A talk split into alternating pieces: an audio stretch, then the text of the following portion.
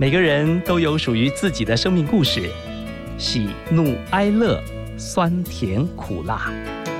让我们透过放大镜来细细品味，听听别人的分享，转变自己的人生。刘静华主持《幸福放大镜》，放大你我的幸福。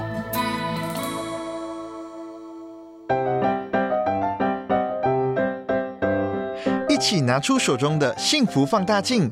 今天我们要来看一看的是嘉裕西服前总经理江玉成。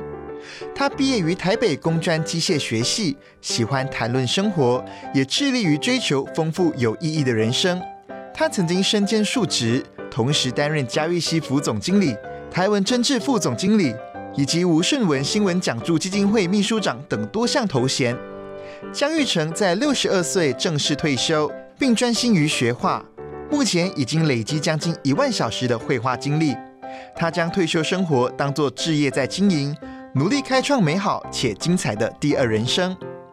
那接下来呢？我们一起来听听江玉成跟我们分享的自己掌握最理想的退休生活。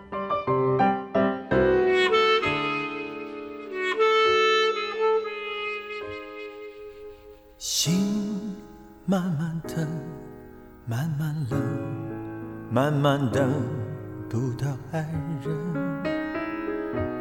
付出一生，收回几成。幸福放大镜，我们的开场用什么歌曲来欢迎我们的贵宾呢？他的人生好难得，勇于尝试的人。我们来听张学友的歌《慢慢》。泪慢慢流，慢慢收，慢慢变成了朋友。寂寞的夜，独自承受。爱不能久，不能够，不能太容易拥有。伤人的爱。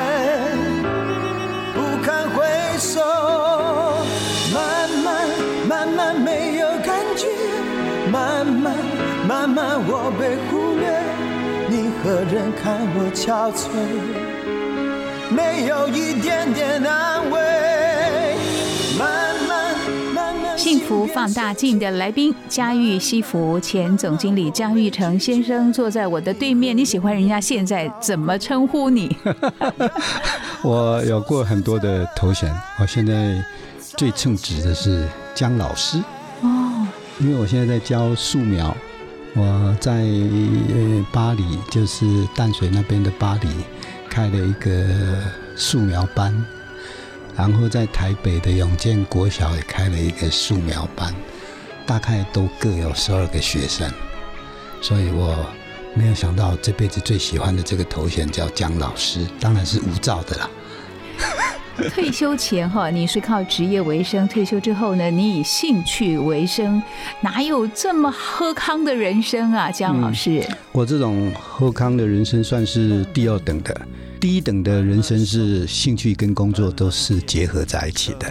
我们没办法，大部分的人都没办法，所以我只能选择工作跟兴趣并重。你的兴趣跟工作是结合，我是那个幸运的人。对，你是那个幸运的人。而且这种人很少。对啊，我常常跟自己说，我只会广播，因为我其他都不会，所以就要把自己的工作做好。对对对，像我们都必须要工作跟兴趣兼顾。准备退休的人哦，他最好的礼物是什么？因为你走过来了。我到处去跟人家分享我的退休生活，最后所有的听众留给我的印象最深刻的问题都是。找不到兴趣，我原先以为找不到时间，反而相反，因为退休以后时间多的是，重点是都找不到兴趣，所以我觉得兴趣的确是很重要。我自己也在各中尝到很美好的滋味嘛。哎，你这个答案让我想起我的问题哦，我的兴趣是什么？嗯，哎，我就回想，应该是跳舞。哦，很好。哎，我这辈子我听到旋律哈，我就喜欢跳舞，但是实在是没有场合，没有机会去学这一生的兴趣。所以你没开始？没有耶。哦，我本来说要想说很羡慕你，我最羡慕的就是会跳舞的人。我只有在国中的时候跳土风舞，之后那就成为了我一个回忆啊。你在五十二岁才开始学画画啊？刚开始会不会遇到瓶颈？也不可思议，你原来是个学生，那么短的时间你就成为姜老师。是我五十二岁开始去学画哈，学画其实应该是说我自己很小就知道我的兴趣在哪里，我知道我的兴趣是画画，一直耽搁耽搁到五十二岁，所以五十二岁开始学画对我来讲其实是很慢的。可是毕竟嘛，总就你一生最喜欢的东西，我想应该都不嫌慢。所以我当时就已经立下决心，我要让绘画围绕我的余生呢，就是我退休以后的生活要靠绘画为主轴。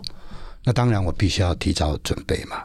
如果你有看过我的《退休练习曲》这一本书，你就可以看到各中的滋味。我前前后后花了一万个小时，那也就是说，我在十五年前就计划。我绝对不间断的每天花两个小时，每天呢花两个小时的意思就是说，一年七百个小时，一万个小时是要十五年没有间断。你刚刚说我才刚刚学就可以去教人家画画，其实那是十五年的功力了。当然了，现在画的不是很好，所以我只能教素描。可是素描又是所有一切绘画的基本，哇，算称职了。还算称职。哎，绘画到底给你带来什么？哎，你这个问题 问的相当好啊！我要先谈哈，兴趣会带来很多你意想不到的乐趣的哈。我刚开始学画画，我只不过希望说我能把哎我欣赏到的东西把它变成画面，我需要学那个技巧而已。没想到我的学画过程里面。蹦出了很多我根本没有想到的事情，譬如说，因为我去学画，所以我知道绘画的语言，比如说什么笔触啦、冷暖啦、厚薄啦这一些绘画的技巧。哎，我去学了这些技巧，我突然有一天发现，我到国外的各大美术馆去，我看到的画那一种对话的能力增强了，所以。你也许去美术馆，过去的我是觉得啊，这一幅画好漂亮啊！我现在再去看的时候，我知道这一幅画漂亮在哪里，它的笔触如何，它的构图如何。无形之中，我还没开始创作之前，我已经有了人生的保障了。也就是说，各大美术馆的艺术品都变成归我所有，因为我可以阅读它嘛。另外一个就是，我开始学会了画画以后。我交了很多我退休以后绘画的朋友。我退休的隔一天，我就背着画架去做我退休以前梦想的事情，就是我约了一群年轻的画家，我们隔一天我就出去写生了。那是多大的乐趣！一直到今天，我最快乐的来源是我把我享受到的福分创造给别人。所以我现在开了两个班是。免费在授课的目的就是说，我希望来跟我学的这些学生不要花任何的成本，可以得到跟我一样的快乐。刚刚我们见面的时候啊，我就拿了名片给他，他说对不起，我没有名片。我就问，没有名片的这个日子，刚开始习惯吗？你喜欢吗？嗯，其实我退休这件事情很早就有准备，所以没有名片这一件事情是我特别期待的。哇，是你期待的，而且说你在退休的前一天就把同事电话全删了。安利刚被凶抓奸，有 有两个极端的评价哈，大部分的人都说我很绝情哈，可是知道各种滋味的人就会同情我啊。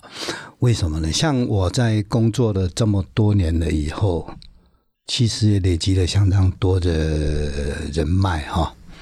我把所有同事的电话删掉，最重要是要克服我自己，不要再去依赖。我要过我的新生活。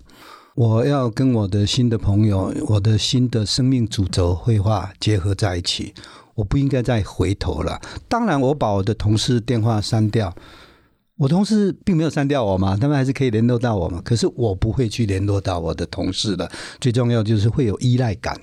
像我这样高阶退休的人士，有部分的人也许会要求你说，能不能帮忙介绍小孩的工作啦？或者是有什么生意介绍回去给母公司啊？我觉得都是对别人的依赖，这一点我必须要把它切断。切断了以后，没有尾巴才能走得远嘛。我是这样的想法啦，很单纯。我最近有一个领悟哦，我觉得拿掉头衔为自己而活，特别是这个 title 啊职称，它其实就是顶帽子。对，你随时。都要准备拿下来，而且那是别人给你的。另外哈，你不可能一直戴着。对啊，那那是别人给你的，你要有一些东西是你自己别人拿不走的。哎，江老师，有什么事情是让你做这么决定啊？为自己而活？我们大家哈，我想每一个人都是为了工作，为了家庭啊。你在职场上面哈，多多少少都不能完全表现你自己的喜怒哀乐。我相信哈，因为你为了团队的前进嘛哈，所以能够做自己的机会其实不是很多，你总是要多做少少的牺牲嘛。可是我自己又这样在想，当然这题目很深，可是对我来讲，我把它弄得很简单，就是人生的意义啦。我一直在想人生的意义，所以我每一次出去演讲的时候，常常跟人家讲啊，我说地球有四十五亿年。如果你把那四十五亿年哈分成一天的时间，就二十四小时，那么你知道地球每一秒钟代表我们人类的生命是多久吗？是五万三千年。那么 人类有了文明以后的时间只有一万年，所以地球上有人类文明的时间，跟地球的寿命相比，年纪相比，只有零点二五秒。我们一个人的平均寿命是八十岁，所以我们的生命叫做刹那。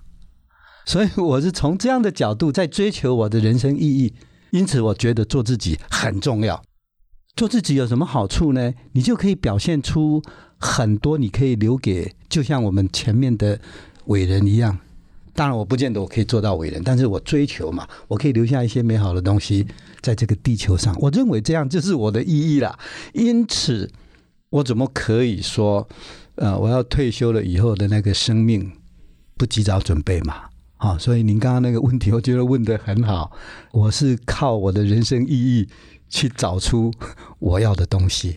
你在书里面你说爱要及时说出口，你的个性你说得出来吗？我当然说不出来，可是，可是哈，我是看到我妹婿。我妹婿其实我跟他也一样了。我们这一代的人哈，很少说我喜欢你，我真的很疼爱你，说不出口。我为什么会这种感觉呢？是因为我妹妹过世了以后，我妹婿竟然每一天去送一朵花去他的那个灵骨塔那个塔位上面，不间断。因为，我有一次跟我太太去看我妹妹嘛，哈，又是一朵新鲜的花。我妹妹就说：“嗯，他们夫妻。”很幸福，我说不幸福。如果幸福的话，早说就好。我觉得我当时是猜了，我当然我不见得我猜的对或错。我觉得他就是因为在的时候没有把爱说出来，所以我现在碰到人，我甚至在 FB，我有女性的网友，我如果真的很想他，我也想你，没有关系啊。我太太有一天跟我讲，她说我在监看你的 FB，你最近跟某一个网友说想他，好大的胆子。嗯，呃，电线杆绑鸡毛。好了，不能对网友说想你，不行吗？啊，你跟你的亲人、爱人，你会开始说出口了吗？呃，依然说不出口，但是但是有改善，有改善，但是我觉得应该要说出口了，这个就是习惯嘛。哎，我是一个天天都把爱挂在口里的人。很好，你是有福气的人。也不知道为什么，我就是很喜欢。对啊，我就在想啊，我妹婿如果每天跟我妹妹是这样讲的话，她过世了以后，她就没有那么大的负担，也许她就没有不必要天天去看他。而且我对家人哦，不只说爱你，我会说好爱好爱你。嗯，我我其实没有差你太多了，我至少用行动表示，但是我说不出口，我会用行动表示。哎，行动不够哎，你真是，我跟你说，你要了解，特别是女人，女人是靠听觉。是。当你哈说个有你真好，这一辈子，嗯，我跟你在一起是我一生最大的福分，我好爱你啊。他会一生一世都做牛做马，什么都愿意啊，靠听觉。是我曾经碰过说。我因为这样讲，他的直接反应是说：“你今天做错了什么？” 嗯，加油，会改变的，会就那就表示因为你以前没有做过，应该是都没有。对呀，可是至少哈，我发现我自己有在改变，那个改变不是很很快速哈。我现在至少会做一件事情，就是我跟我的配偶。要讲话出去之前，我一定会思考这一句话对我有没有加分。如果对我没有加分，那就是忤逆他嘛，那我就吞下去。所以至少我不会讲忤逆的话。这个对某些人来讲，应该已经很大的一大步了。有一句话对我的改变很大哦，他就说我们口里出来的要说安慰人、造就人、劝勉人。嗯。如果不是这三种，就吞下去。啊，好好好，那我不是那么高阶，我还要努力。尤其造就人的话，是是，没错没错，总是会看到他今天的特别，是总会看到他的不一样。嗯啊，从我们口里只有短短的一句赞美，其实会让他快乐一整天。是这个部分哈，有无关爱的这个部分，就是赞美鼓励的这件事情，我应该已经做了二十年了。所以还不错，耶，还不错。为什么你说哈匆匆完成的是快餐啊？快餐有什么关系呢？应该是这么说哈。我指的快餐，如果是具体的来讲，是说没有经过咀嚼的哈。就是我想出去旅游，我就按照行程表把它跑完。譬如说得癌症的人，大概医生都会通知他，剩下一年了，剩下两年了，那就是会把。过去的梦想就浓缩到一两年，他当然一定是快餐嘛。这些多多少少都已经影响到我了。我过去虽然还不至于像快餐，因为我自己也把它定位的需要有深度的理由。我自从碰到我妹妹那一些事情以后，我就发现我以后的旅游要改变了。所以我在书上也有提到，就是说我过去是参加旅行团，我现在如果再有出去，都是自助旅行的。一个月、两个月，我最后一个梦想是要去巴黎住三个月，那个就很明显的告诉你，那不是快餐。因为我在四五十岁的时候读过一本书，不知道哪一位作者写的，他说一个人可以在巴黎住上三个月，此生无憾。对一个学画的人，在那艺术之都可以活三个月，我真的要去尝试一下。看了你的书哈，其中有一个段落让我想起我最近一个朋友跟我分享他的生命，他的先生癌末住进了医院，那太太就体贴，因为先生也七十几岁了，嗯，他就给他住在最好的尊荣病房，嗯，啊，一个晚上大概五千八，为这件事情，夫妻即使先生在重病，但是也吵了一大架，对。一定是先生舍不得，你怎么知道？那当然了。他说：“我情愿把这个钱留下来给我的孩子当遗产，我不要这么奢侈浪费在我自己的身上。”可是你的文章里面提到说，花掉了是财产，对，哦，没有花掉就是遗产。对，他还是有些微上的差别啦。我很难在很短的时间去区隔这两件事情哦，就是。我可以住一般的病房，我去住尊荣的病房，这个跟我的那个花掉的才是财产哈。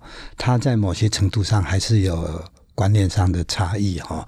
我的意思就是说，我们人生在世，你没有消费掉的东西，它就是在银行里面嘛，它就是在存折里面嘛。你走的那一天去 define 它，去定义它的时候，你自然就会发现，花掉的才是你的钱呐，花掉的才是资产呐，没花掉了不就是留给医生，要不就是留给银行嘛，留给子孙嘛。所以我一直奉劝很多人，就是该花的钱还是要花，可是也并不是毫无目的的去做物质上的享受。我会有这样的。这呼吁最重要的就是，我那一些消费其实都是在增长我的底蕴嘛，我的生活的丰富嘛。我跟我太太常常在争执这件事情。她买衣服，我称之为消费；我收藏时钟，我称之为投资。我不晓得观众同不同意我这一件事情，因为衣服不会增值。我那些收藏是会增值的，所以我是在做投资。我是从这样的角度在区分，当然了，可能有一点自私，我也不晓得，就是让各位听众去公平。嘿，我发现哦，你还蛮懂投资的，买个表也可以增值，对不对？你买画也是一样，是无论买画买表都是很好的投资。对，所以我家人都不谅解，说我。也不算是，我也没有在转卖嘛，哈，我我一直纯粹的只是认为那是我喜欢，我当然也不在意它增不增值，它增值是它自然发生的，我也没有去享受嘛，哈。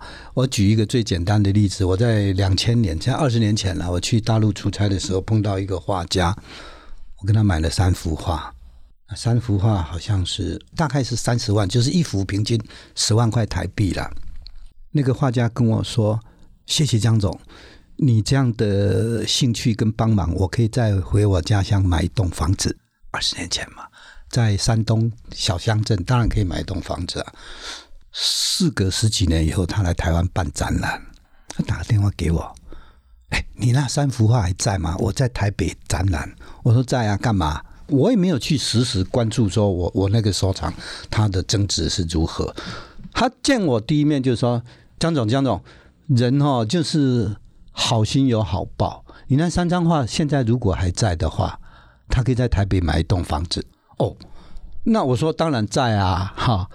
可是我这一些收藏都不是因为投资，我只是觉得你要用消费来定义它，对我是不公平的。但是我没有把它当成投资啦。好了，告诉我们一下简单有效的投资方法。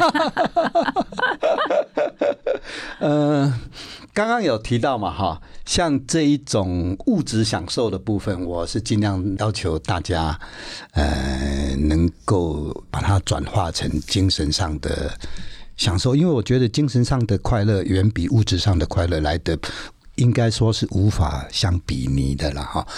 那么我。我所有的收藏，那些都是满足我精神上的快乐啦，并不是因为政治上的快乐。举例说，我收藏画作，我收藏古董的这些钟表，那完全都是丰富我人生上面，不是去因为增值丰富我物质上的享受嘛？我觉得最大的差别是在这里。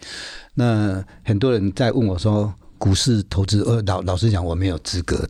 谈这一类的事情，不过我在书上有稍微提到，在这一次的股市涨跌里面，的确再次验证我那个说法是对的，就是退休以后你不会有再有金钱的收入了，所以你不应该在股票市场上想要去赚差价，你应该要设法去赚利息、股利了。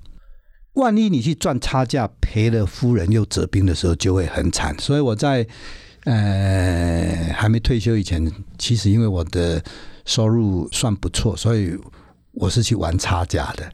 我退休以后立刻改变我的作风，就是我去投资到一种 ETF，譬如说它是选择台湾前五十大企业，或者是台湾前一百大股息最多的企业。它并不是任何一家单独的上市公司，它的起伏是跟股市涨跌的，它涨股市就涨，它跌股市，但是至少它有稳定的五六个 percent 的利息收入，那跟现在的银行利息比差别很多嘛，所以我在书上有提到这一点。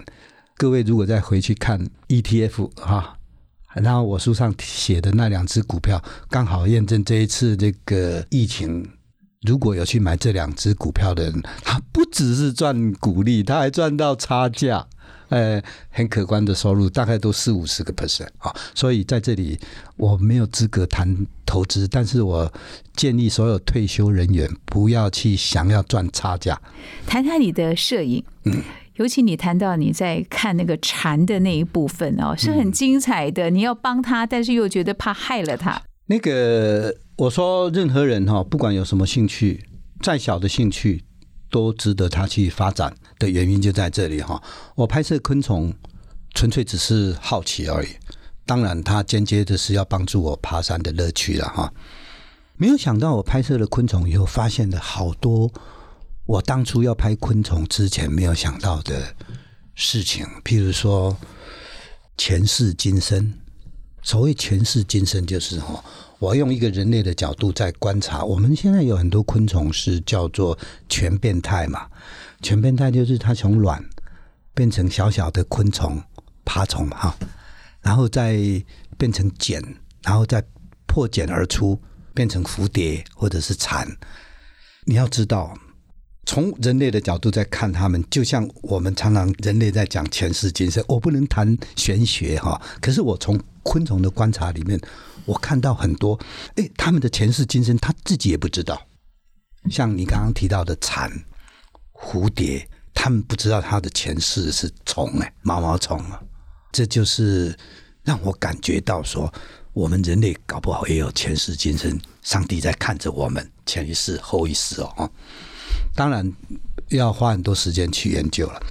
我还学到什么？遗传基因。我为了好奇，我就去看遗传基因。你刚刚那个惨的事情，他都没有父母教育，他都没有朋友，没有学校，他知道他应该什么时候爬出来，趁天还没亮的时候，趁小鸟还没开始出来吃虫的时候，甚至那个黄嘴蜥蜴还没出来的时候，他要赶快破茧而出。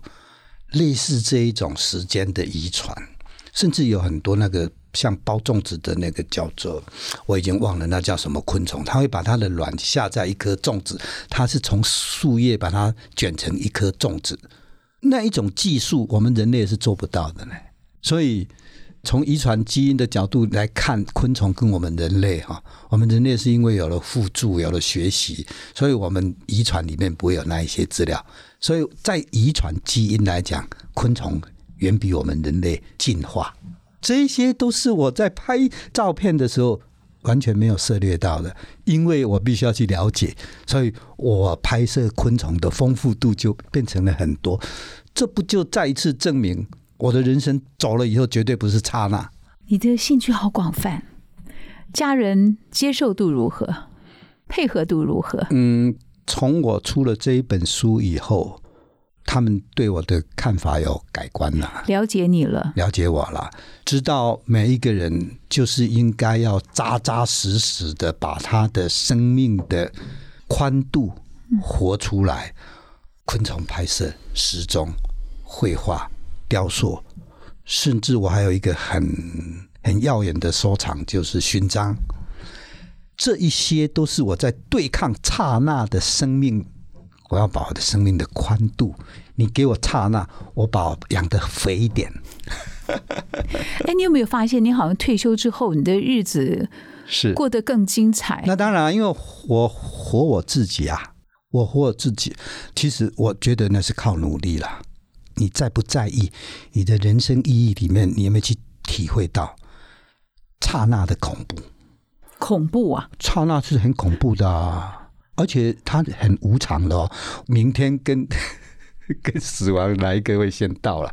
所以当然是每一天都要把它活得精彩啊，把你的生命活得宽度、活得肥一点都没有关系。这样子，呃，越肥，你对人类留下来的美美的东西会更多了。这不是从自私的角度了。啊，因为我们都在享受先人的智慧嘛，那我们走应该也要留一些嘛。我现在可以宣告，我走了以后，至少在台湾留下四百座古董钟啊，很有可能台湾也会出现一位自学的画家，搞不好还非常有名的。就如你所说，雕塑、还有绘画、收藏、摄影这些。属于你在人生里面，它把你的整个宽度变得变肥了，塞得满满的。对，你也特别提到说要共享，可以让你的兴趣更有温度。这一部分是来自于哪里的想法？完全是很自私的想法，因为我从各中享受到很多的乐趣。其实我跟所有的一般人一样，很少人会在工作中得到快乐的。我也是其中之一嘛。我所有的快乐都来自于我的兴趣。既然我从兴趣里面得到那么多快乐，我当然要把它宣扬给其他人啊。所以。我退休以后特别的忙碌，我也不知道。我现在最近也一直在彷徨。我有一个心愿哈，哪怕是只有一个人的听众，我都愿意去分享。可是我现在一开始觉得，这样好像侵蚀到我的生命了，我都没有认真在画画了。哦，你也特别提到说，惊喜其实是一个真正的无价之宝。是，可是，一天就二十四小时，睡觉至少要八个小时，也要给家人的时间。你怎么样在你每天 routine 的生活里面去有一些惊喜？这个惊喜是来自于你自己的 schedule 里面，你预料到的。当然，预料到也可能就不是惊喜了。惊喜有些时候需要刻意去制造。我每一次的写生，就是每一次的惊喜。不管是我看到的美景，或者是我创作出来的作品，它就是一种完全没有办法预期的惊喜嘛。选择绘画这件事情，它里面的各种可能会发生的惊奇或者是惊喜，其实早在我预料之中啊，只是我没有想到会这么丰富。就如我刚刚提到的欣赏画的能力，我三探会上到国际标的网站里面去寻找我的勋章的收藏。当然，很多网站都会有勋章的介绍，彼此分享。但是它是非卖品，有一些网站是是可以参加投标的。我目前为止还是在持续的进行这个动作，就是。我每天起来，手机一打开，哎，有没有我想要的，或者是我没看过的勋章？有，我就来跟他标价，看看能不能买到。这是第一个惊喜。第二个是，等我买到的时候，就有漫长的期待，因为要有过关啊、寄送啊。那个收到的时候，因为我常常会今天买，明天买，隔五天买，所以寄来的速度也不见得一样啊。我在拆信封的时候，那就是一个惊喜，到底是来了哪一个？还有他寄来的时候，跟他的介绍有没有任何的差异？这些都是惊奇。当然有很多很市侩的惊奇了哈，就是用很廉价的金钱买到很物超所值、CP 值很高的收藏。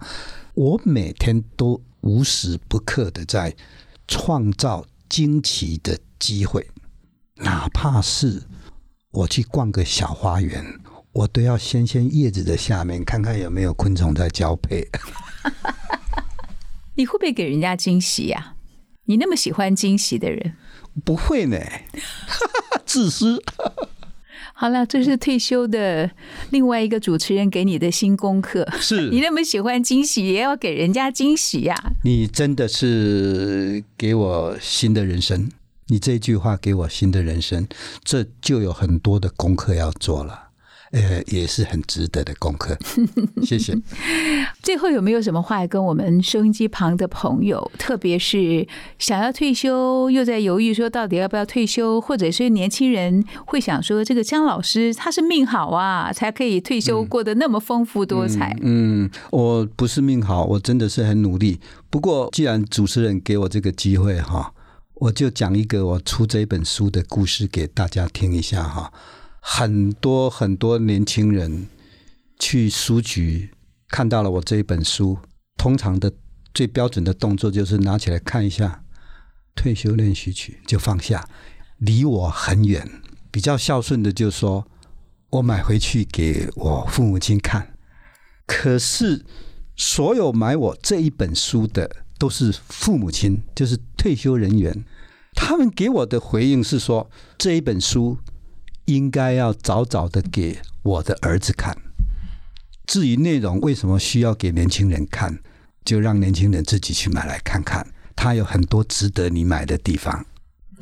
对呀，你的人生哦，在退休之后好像才开始，蛮让人羡慕的。但是那不是偶然，不是偶然，是设计的。对。一个用心在过日子的姜老师，而且很规矩。谢谢嘉裕西服前总经理，我们今天来宾有张玉成先生，他在绘画这边丰富他的人生，在收藏这一部分常常给自己不少的惊喜啊。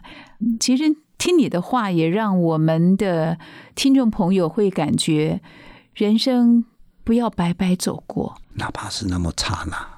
大部分都不长了，我觉得人生不长，平均就是八十。对呀，在不长的人生里面，又好多的无常。对对，所以说更要努力的活着。嗯，有长的部分，我们就好好的规划吧。对对对，嗯，谢谢姜老师，谢谢。我们最后你自己选的歌曲，这是莫文蔚的《爱》，我们就在爱的歌曲声中跟你说再见，拜拜，拜拜。你还记得吗？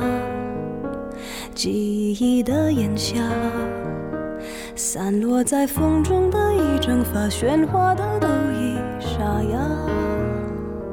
没结果的花，未完成的牵挂。我们学会许多说法来掩饰不碰的伤疤，因为我会想起你，我害怕面对自己。寂寞吞噬，因为你总会提醒，过去总不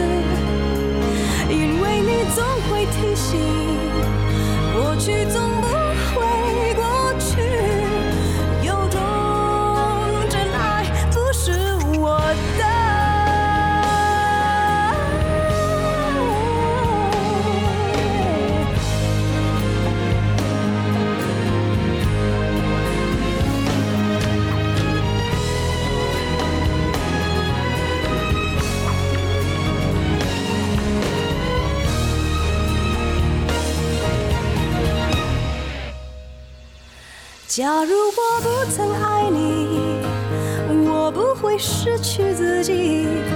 想念的刺